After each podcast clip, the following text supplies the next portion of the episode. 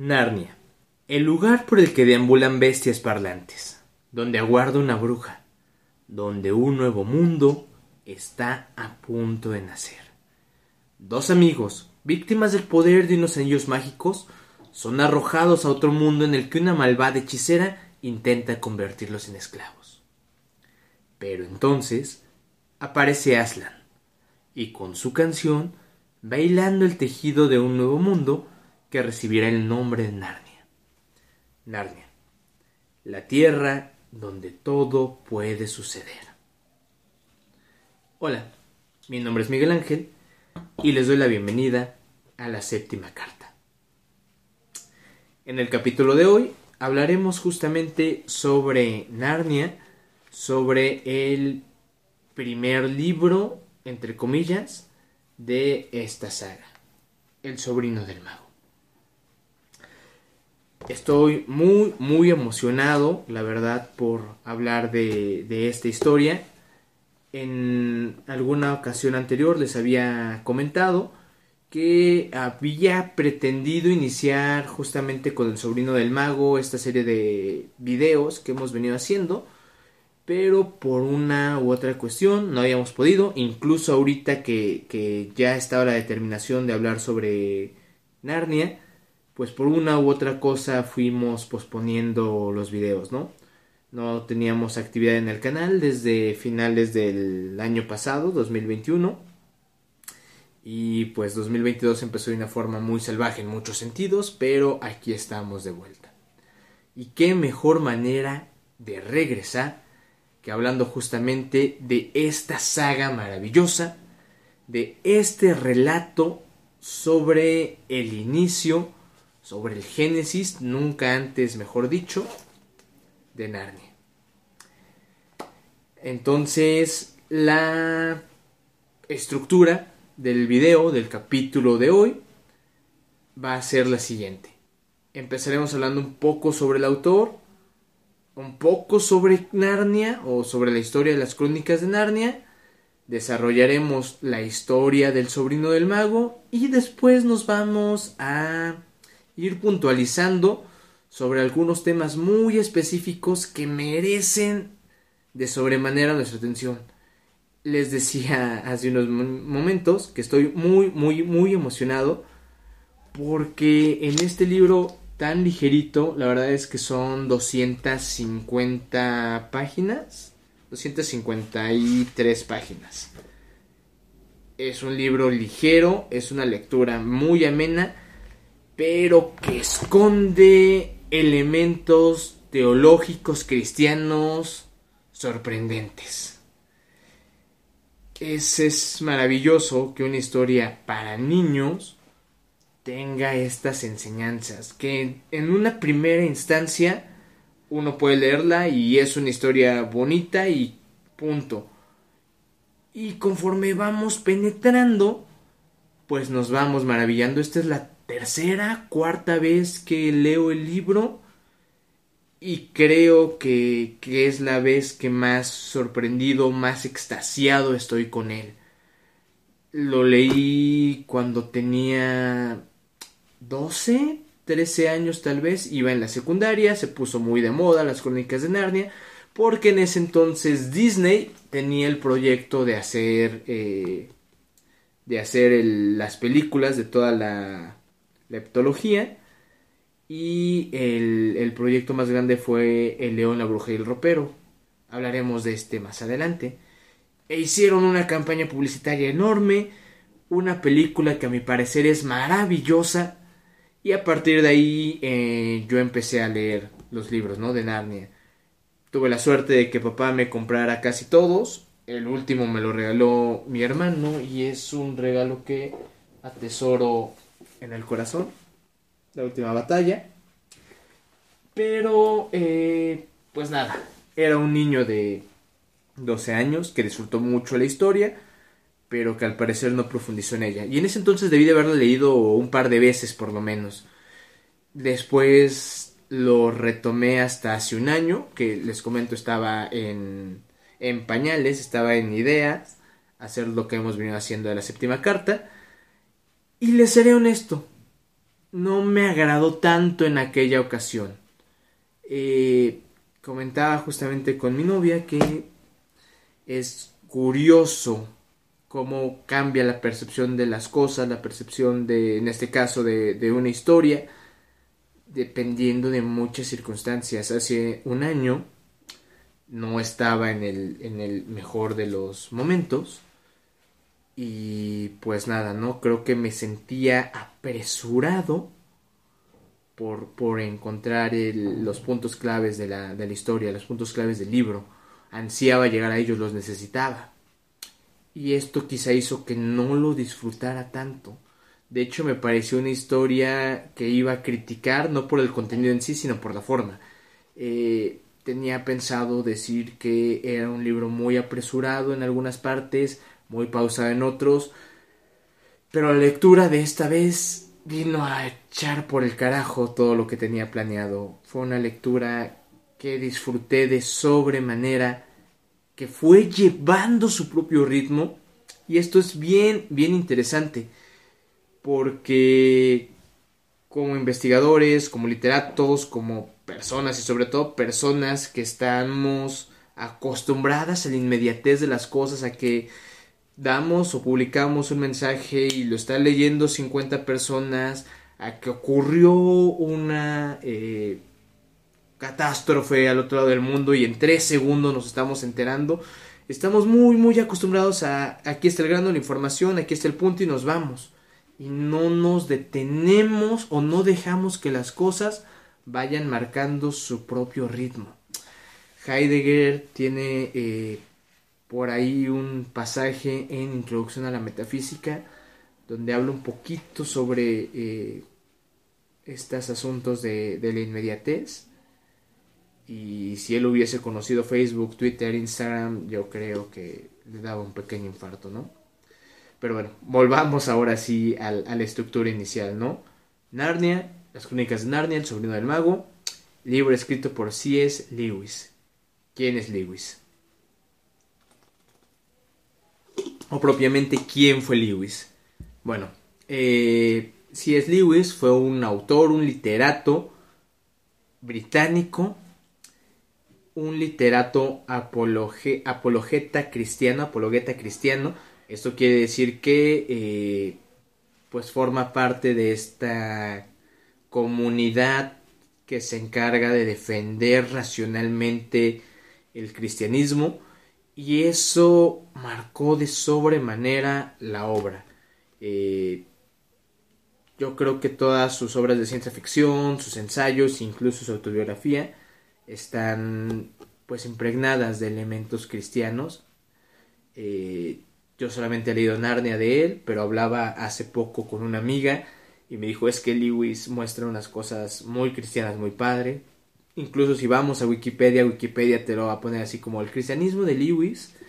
Entonces sí, definitivamente toda su obra está marcada, atravesada por el cristianismo.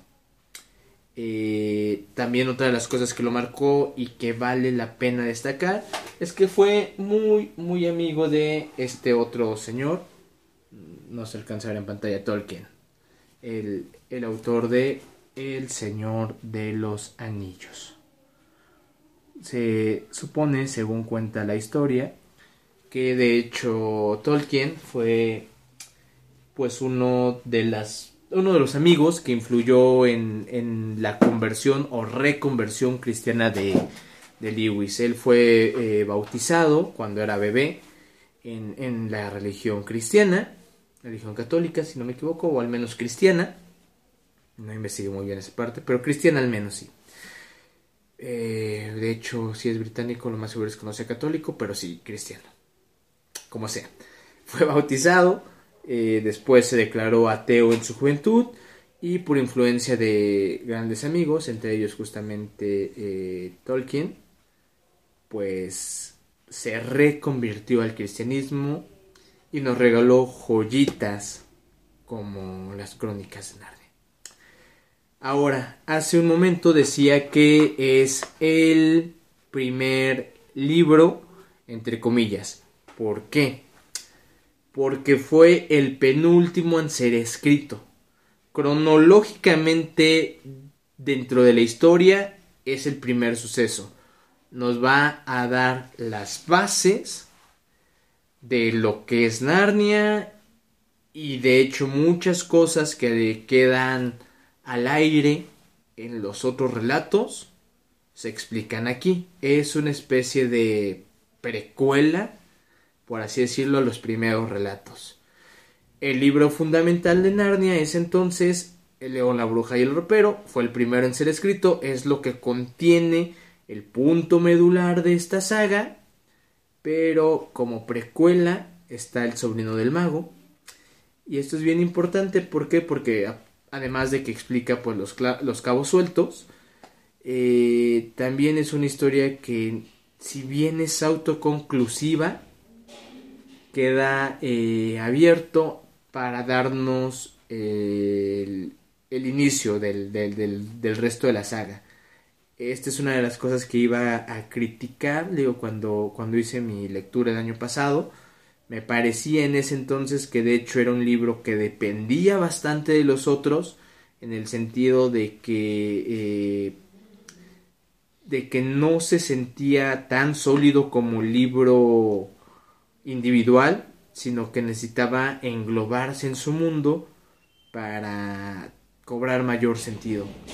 Les repito, la lectura de, de este año, de esta ocasión, vino a echar al traste esto. La verdad es que ahora lo veo como un libro sólido, como una historia que vale la pena leerse por sí misma Definitivamente cobra mayor sentido y es más exquisita cuando lo englobas con el resto, pero que si tú nunca has leído Narnia y vas a leer El sobrino del mago, no tienes pierde. De nuevo, si te dejas llevar por el mismo ritmo que se va estableciendo en la historia. Y bueno, ¿cuál es la historia? La historia es sencilla entre comillas, y la podemos dividir en tres partes. La primera eh, tiene como protagonista, así como leía al, inicio, leía eh, lo que viene justamente en la parte trasera del libro. no recuerdo en este momento cómo se le llama a esta, pues a esta especie como de resumen.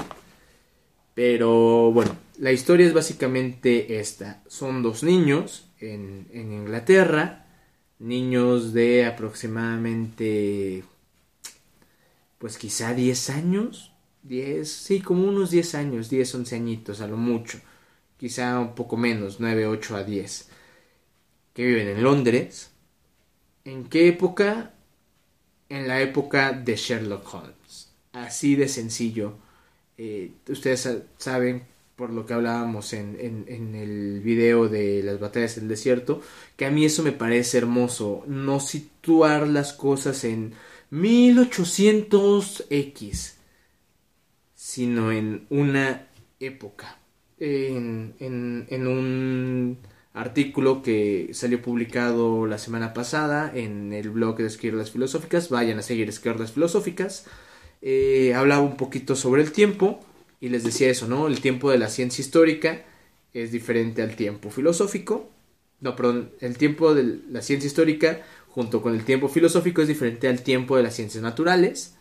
El tiempo de las ciencias naturales es cuantificable, está medido en horas, minutos, segundos, lo que queramos, y días, años, etc. Y el tiempo filosófico, el tiempo histórico, es más cualitativo, son sucesos significativos, es la significatividad lo que va marcando la temporalidad del ser del tiempo.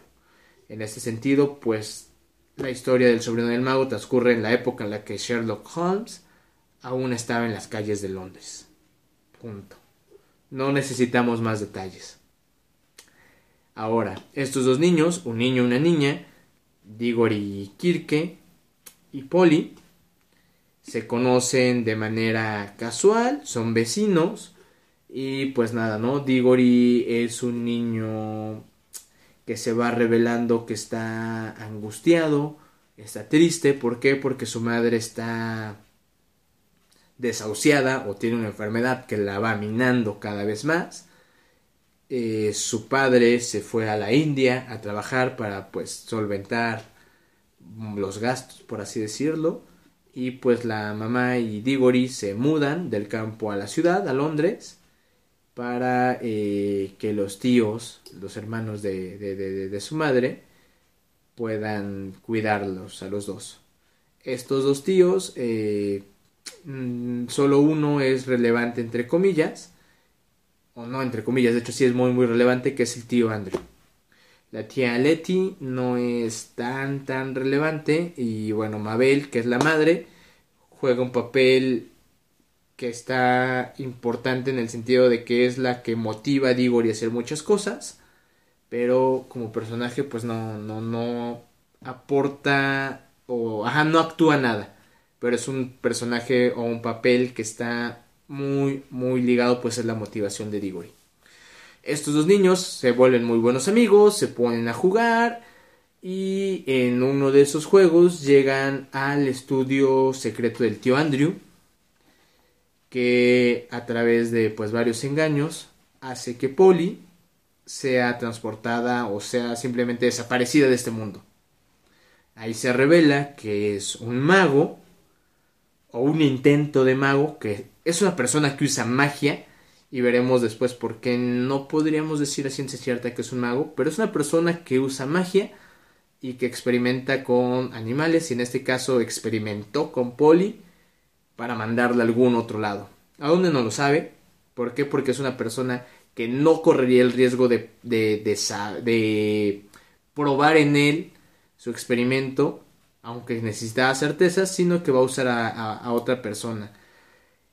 Esta parte del carácter del tío es bien fundamental porque ahí se revela que es una persona sumamente egoísta. Es una persona que de hecho se siente por encima del resto, se siente eh, que como es mago, como es muy inteligente según él, pues él está por encima, más allá del bien y del mal, como diría nuestro bigotón alemán favorito, ¿no? Entonces, él puede hacer lo que quiera, porque las reglas morales no aplican en genios como él. Este es un argumento que veremos se retoma a lo largo de, del libro por otro personaje. El punto es que Polly ha desaparecido y Diggory tiene que ir este, a buscarlo. Igual eh, Polly fue transportada a través de anillos. Diggory tiene que tomar otros anillos y tiene que ir por ella. Cuando logra encontrarla, llegan a un lugar que es un lugar entre los mundos. No es un mundo en sí, sino es como el lugar por el que puedes acceder a otros mundos. Eh, de hecho, lo bautizan o lo llaman como el bosque entre los mundos. Y aquí ocurre algo muy, muy, eh, pues muy interesante, pero a la vez muy oscuro. Porque en el mundo, en el bosque entre los mundos, se olvidan completamente de quiénes son. Es como si se eh, pongamos un, un paralelismo, como si regresara, como si fueran la gotita que regresa a la fuente, como si estuvieran uniendo al todo, como si fuese una especie de símil a lo que podríamos llamar de mala manera, pero muy coloquialmente, unión mística, ¿no?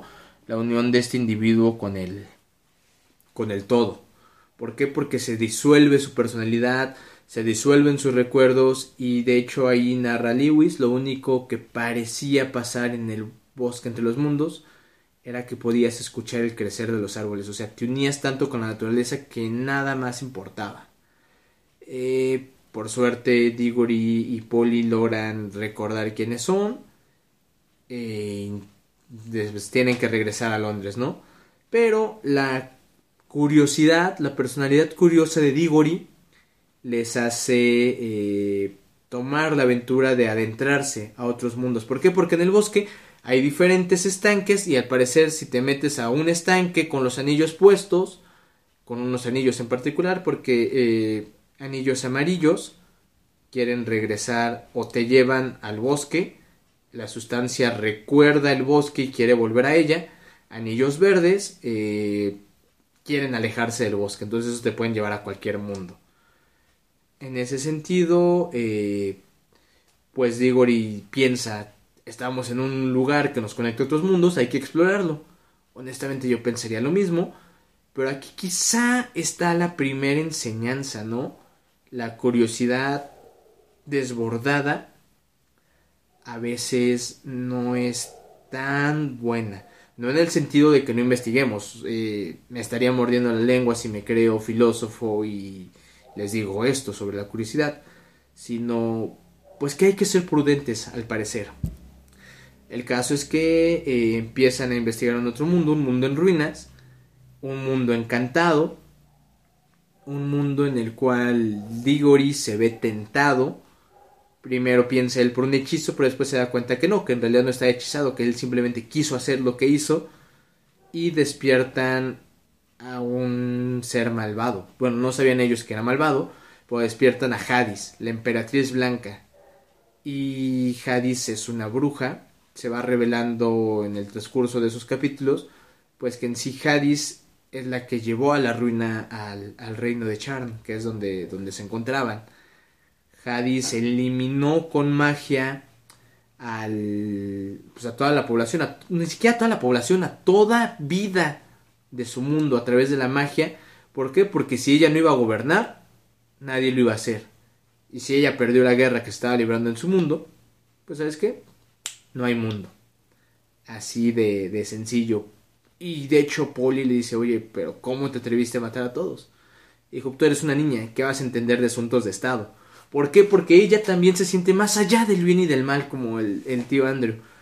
Y de hecho los dos son personas mágicas. Hadis sí tiene sangre mágica, sí es una maga, eh, una bruja, el tío Andrew pues es un, de hecho le dice Hadis, no, tú no eres un mago, es una de esas personas que se contenta con repetir las fórmulas que encuentra en libros de magia. Eh, y de hecho lo desdeña, ¿no? Pero el punto es ese, ellos creen que porque tienen estas habilidades están por encima de los demás. Eh, pasan muchas cosas en, el, en ese intermedio, pero eh, Hadis y los niños regresan a Londres, la reina o la emperatriz o la bruja quiere conquistar Londres y pues los niños se las arreglan para regresarla al bosque entre los mundos que al parecer la estaba matando porque pues tanta quietud no cabía en ella pero cuando regresan eh, pues no regresan nada más ellos tres. Regresa el tío Andrew al, al bosque entre los mundos regresa el tío Andrew. Va también un cochero de Londres y un caballo. Estas, estos tres personajes son muy importantes para lo que viene. En el caso es que pues ahí forcejeando, tratando de dejar a Hadis en el reino y poder volver a Londres, en el bosque y poder volver a Londres, caen a otro estanque, a un estanque vacío, a un estanque donde reina la nada, donde literalmente no existe nada. Y aquí empieza la parte más hermosa del libro, la parte que narra la creación de Narnia. Eh, ¿Alguna vez han estado, han visto, o más bien no han visto nada, han estado en un lugar, en un punto donde literal no puedan distinguir nada, donde piensen que solo existe el vacío? Así era el estanque, el mundo al que llegaron. Y de repente entre el vacío, entre la oscuridad, entre la nada, empieza a sonar una canción. Una canción que va creando el mundo. La narración o la forma en la que Lewis narra esto es sumamente precioso. Empiezan a aparecer las estrellas, se empieza a llenar la eh, la tierra de hierba, empieza a salir el sol, empiezan a brotar las montañas, lo último en ser creado es evidentemente los animales, pero ir imaginando la canción, ir viendo cómo va cambiando la tonada, porque aparte de todo es eso, se cantan tres canciones, se cantan tres canciones y cada canción va generando algo de vida. Y esto es bien precioso y bien teológico porque el mundo es creado a través del sonido. La voz de Dios y no solo la voz, el canto. El canto creó el mundo, el canto creó Narnia. ¿Y quién cantó? El león. Un león magnífico, hermoso, bello y a la vez terrible. Esta descripción es fenomenal. Uno puede eh, creer y puede eh, pues estar eh, muy familiarizado con la idea de que Dios es amor y lo es al menos desde muchas perspectivas y pues yo concuerdo en que lo es pero el amor no es todo dulzura. Dependiendo de cómo se le afronte y cómo se le aborde, cómo se llegue a él, el amor y Dios es también o tienen también un aspecto terrible. Y no porque sean terribles en sí, sino porque el hombre como ser limitado, entre comillas, eh, no soporta, ¿no? En, en, la concepción cristiana, y recordemos nuevamente que Lewis es este un autor que tiene elementos cristianos, pues el hombre no puede soportar todo lo que engloba eh, la idea o el ser de Dios. Entonces cuando ves de frente una luz, supongamos ahí hay muchísima luz, pero es una luz tan cegadora que es hermosa, pero a la vez obviamente te, no te permite ver, te daña por así decirlo. Ese es lo, terrible, ¿no? Es una, una luz, un amor, un ser tan bello, pero que a la vez te abruma. Es quizá lo que Kant llamaría sublime. Pero bueno, este león es el que canta y ya estoy mezclando los elementos teológicos con la historia. Lo pensaba hacer eh, pues muy, muy analíticamente, muy esquemáticamente, pero no. Vale la pena eh, hablar ya mezclando todo. Y pues este video está quedando muy largo. Gracias si llegaron hasta aquí. Pero eso, ¿no? El, el león es quien crea el mundo y lo crea cantando. Eh, hay tres grupos de todos los que están presenciando la creación de Narnia, que recordemos es la bruja Hadis, el cochero, el caballo, Polly, Diggory y su tío. Hay tres grupos entre ellos. Los primeros eh, son Polly, el cochero, el caballo y Diggory, que escuchan la canción, están fascinados con la canción. Y Polly es la única que lo entiende y no le entiende a la perfección, pero ella eh, dice que cuando escuchas la canción ves lo que, lo que se está creando y cuando ves lo que se está creando lo entiendes, entiendes que el león o el mundo se está creando a partir de la mente del león. otra cuestión bien hermosa. ¿Y el león por qué creó el mundo? Por amor, porque quiso crearlo. Y cuando crea a los animales y les entrega el mundo, simplemente les dice, aquí está. No es que les diga, bueno, aquí está el mundo y los acabo de crear para que me adoren aquí está el mundo y tenía la necesidad de crearlos, los creen amor y el amor es libertad. No hay necesidad de que nazca Narnia. Y Aslan cantó la canción porque quiso crearlos, porque amó el mundo que iba a ser. El segundo grupo o el segundo tipo de personas es Hadis. Hadis entiende la canción mejor que nadie. Hadis entiende que la canción está creando el mundo y lo detesta porque es una magia más poderosa y más hermosa que la de ella. El tercer grupo o el tercer tipo de personas pues es el tío Andrew.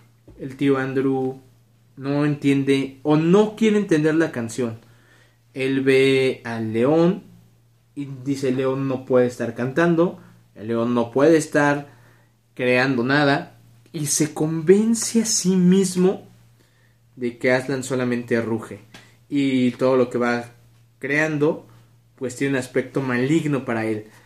Hay una frase muy graciosa en el libro que justamente dice que lo malo de intentar ser más idiota o parecer más idiota de lo que uno es, este comúnmente se logra, ¿no? Y el tío realmente logra convencerse a sí mismo de todo, o sea, de que el león es malo, de que solo ruge, de que es salvaje, y ve Narnia como un lugar utilitario donde planea, pues, hacerse rico, crear negocios, etcétera, etcétera, ¿no? Porque el suelo de Narnia está rebosante de vida, y pues eh, ven que, por ejemplo, un farol que Hadis traía como arma, o el brazo de un farol, un pedazo de metal, lo avienta al piso tratando, o más bien se lo avienta a Aslan, rebota, cae al piso, y de ahí empiezan a hacer un farol, que de hecho el farol va a ser muy importante en otras historias. Ahorita acá como anécdota de, ah, mira qué bonito, ahí salió el farol, mm, un farolito, no se alcanza a ver, mi lámpara es un farolito. Eh, bueno, bueno, eh, queda, queda eso uno para demostrar justamente que eh, el mundo de Narnia estaba rebosante de vida, que podían hacer lo que fuese ahí. ¿Por qué rebosa de vida? Porque aún la voz, el canto de Aslan, está eh, resonando con ecos en la tierra, ¿no? Y en el aire. Eh, Hadis sale huyendo cuando ve que no puede dañar a Aslan. Aslan sigue cantando, Aslan crea a los animales, les entrega el control de Narnia, porque aparte de todo los vuelve bestias parlantes. ¿Cómo les da el habla con su aliento? Díganme ustedes si esto no es teología, si esto no es religión, eh, Dios sopla, bueno, Aslan, que es la representación de Dios, sopla sobre los animales, sobre una pareja de cada animal, y les da la razón, les da el habla. Y con el habla, dice Aslan en algún punto de la historia, viene la justicia, el logos. Y con la habla y la justicia viene también la risa. Esto puede pasar desapercibido, ya ah, sí la risa. Pero a mí me parece hermoso porque... Eh, estoy alargando mucho el video, discúlpenme. Pero cuando yo era pequeño había una canción, había un cantante argentino, Piero, no sé si vive, espero que sí, que tenía un, eh, un disco infantil y justamente en uno de ellos critica la idea de, de, Dios como una persona seria, ¿no? Y dice, eh, Dios no, no, está amargado, Dios este, puede sonreír. Y es lo mismo, o sea, Aslan les dice a las bestias parlantes, pues ríanse, ¿no? Adelante. Parte eh, de la razón, parte del habla, es la justicia, sí, pero también es la risa. Y eso a mí me parece sumamente precioso. Punto importante igual de la creación, cuando Aslan les da o le entrega Narnia a las bestias parlantes, también dice me entrego yo mismo a ustedes. Eh, parte de la religión cristiana es eso. Eh, Dios cuando crea el mundo se entrega a sus creaciones, ¿no? Mm, todo esto va a llevar en el Nuevo Testamento a la pasión y crucifixión y resurrección de, la figura de Cristo. Aquí en esta historia no viene todavía eso. Lo veremos quizá si hablamos en algún momento de León, la Bruja y el Ropero. Pero desde ahorita, desde el Génesis, desde la creación, Aslan les dice, yo me entrego a ustedes. Maravilloso. eh, pues ya no, eh, Digori tiene la idea de que solamente con magia o con la fruta del país de la juventud, porque escucha eso en una conversación de adultos, punto súper importante que había olvidado. Durante todo el libro se va haciendo el contraste entre adultos, niños, adultos, niños. Y pues los adultos no son tan divertidos, no creen en las cosas, y cuando yo era niño decía, ah, qué gracioso, ¿no? los adultos. Ahora como intento de adulto digo, chin, si somos un poquito así. Y esto va a cobrar relevancia en el resto de las historias. ¿Por qué? Porque solamente los niños pueden ir a Narnia. ¿Por qué? Porque son puros y porque creen. Habrá quizá que ser más niños de lo que queremos, ¿no? Eh, eh, eh, pues eso, ¿no? En el contra, bueno, Digori escucha hablar a dos adultos, a su tía Leti y a otra persona, y dicen la única forma en la que la madre de Digori mejore es que viniese alguien con una fruta del país de la juventud y reviva. Y Narnia es un país joven, es un país que está naciendo. Y a Digori se le mete en la cabeza hablar con Aslan para que Aslan le dé una fruta, algo que le ayude a, salvar a su mamá. Aslan convoca a un consejo de animales, de dioses, de muchas cosas. ¿Por qué? Porque él está consciente de que Hadis ya está en Narnia, que Hadis, que es el mal, que es la bruja, está en su nuevo, en su nuevo planeta, en su nuevo mundo, pues, en su nuevo país. Y es bien curioso porque desde la creación está el mal. ¿Y quién metió el mal a Narnia o quién metió el mal al mundo? Eh, la raza de Adán, los hijos de Adán. Digori, el hombre en términos globales. Eh, pues Aslan de hecho pues habla ahí con Digori, eh, habla con el cochero, habla con Polly y dos elementos voy a rescatar de estos diálogos. El primero es que cuando Digori habla por primera vez con Aslan no lo ve a los ojos. Digori eh, está con miedo, está con culpa y no es capaz de ver al león más que el lado furioso, eh, las patas, las arpas. Y cuando alza la vista y lo ve al rostro, lo ve a los ojos, Aslan está llorando. ¿Por qué? Porque Aslan entiende el sufrimiento que tiene Digori. Y de hecho le dice, nadie te entiende como yo. Te voy a proteger, voy a proteger a tu madre, pero también tengo que proteger al mundo del mal que has traído. Y esta es una, no sé si llamarla parábola, pero al menos sí una metáfora bien preciosa. De nuevo, eh, les dije que iba a estar muy extasiado con el libro.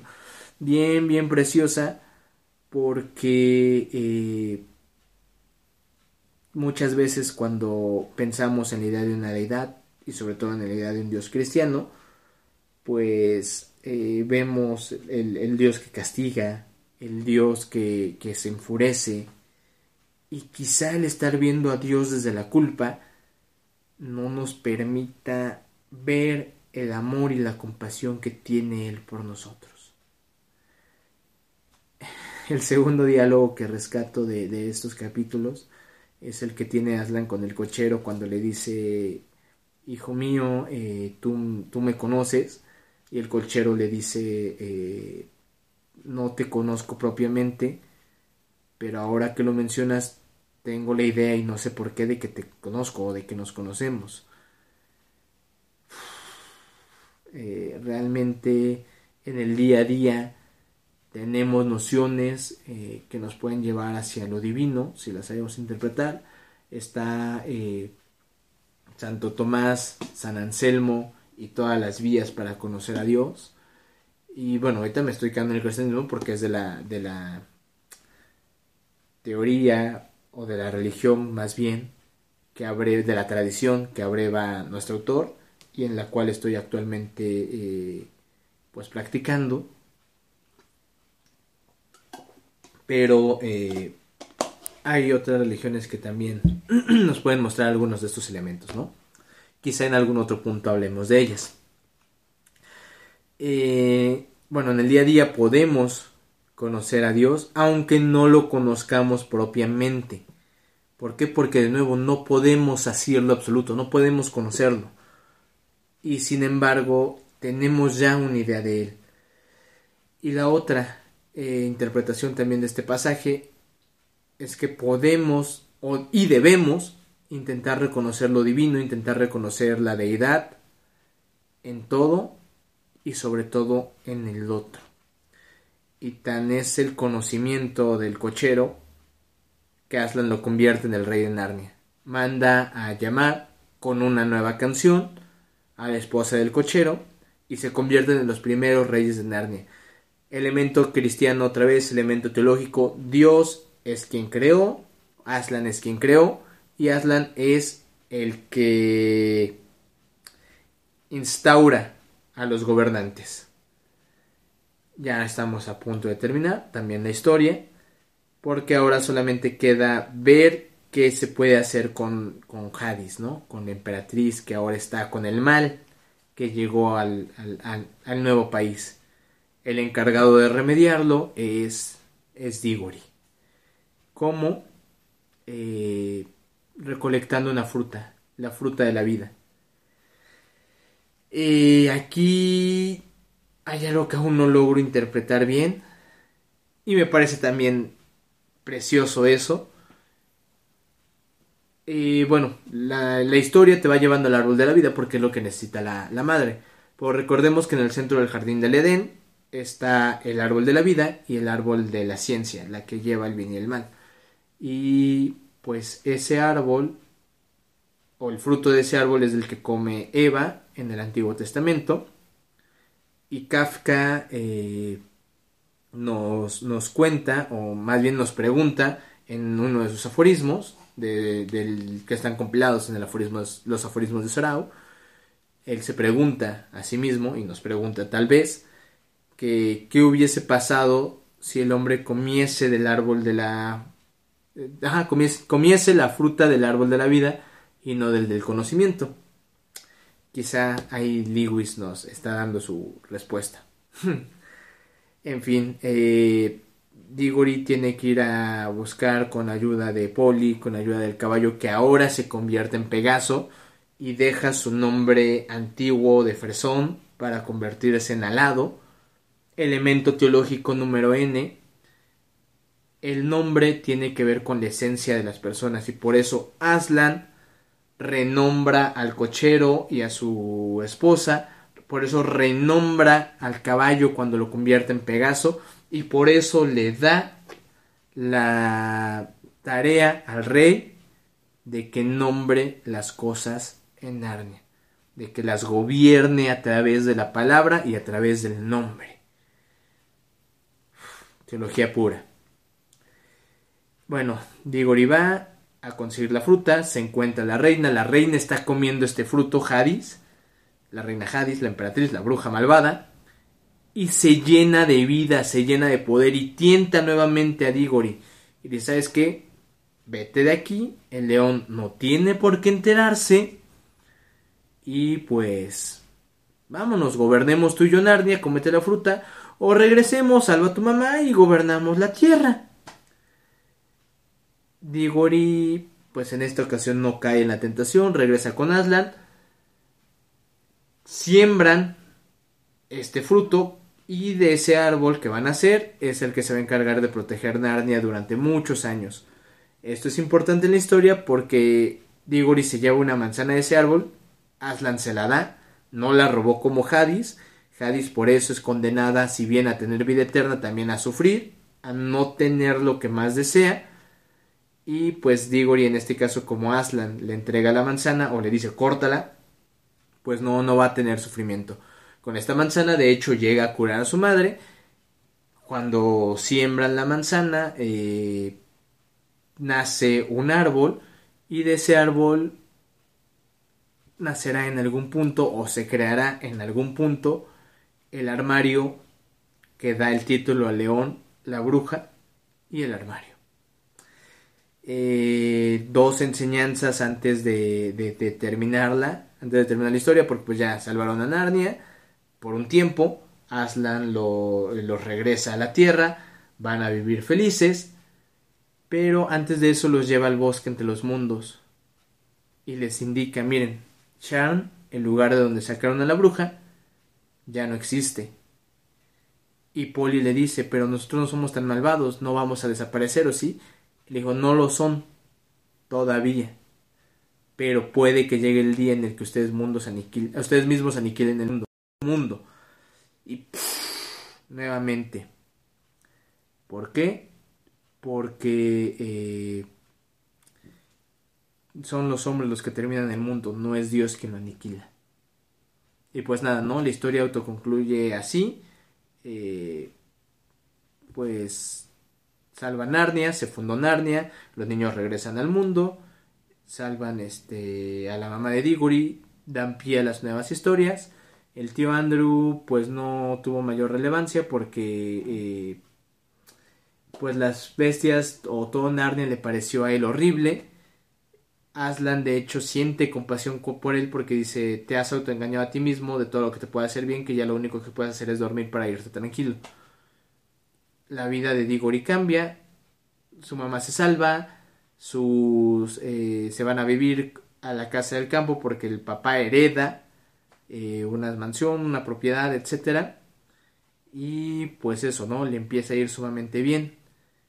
La historia termina ahí pero las enseñanzas proseguirán en el resto de las, de las historias.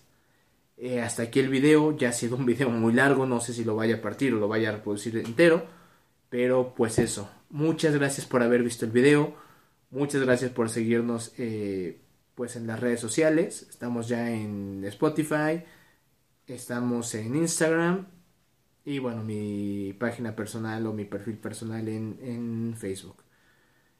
Gracias, sean felices, sean virtuosos y ojalá les haya gustado esta pequeña narración. Nada de pequeña, fue una larga narración, reflexión y pues eso. Nos vemos.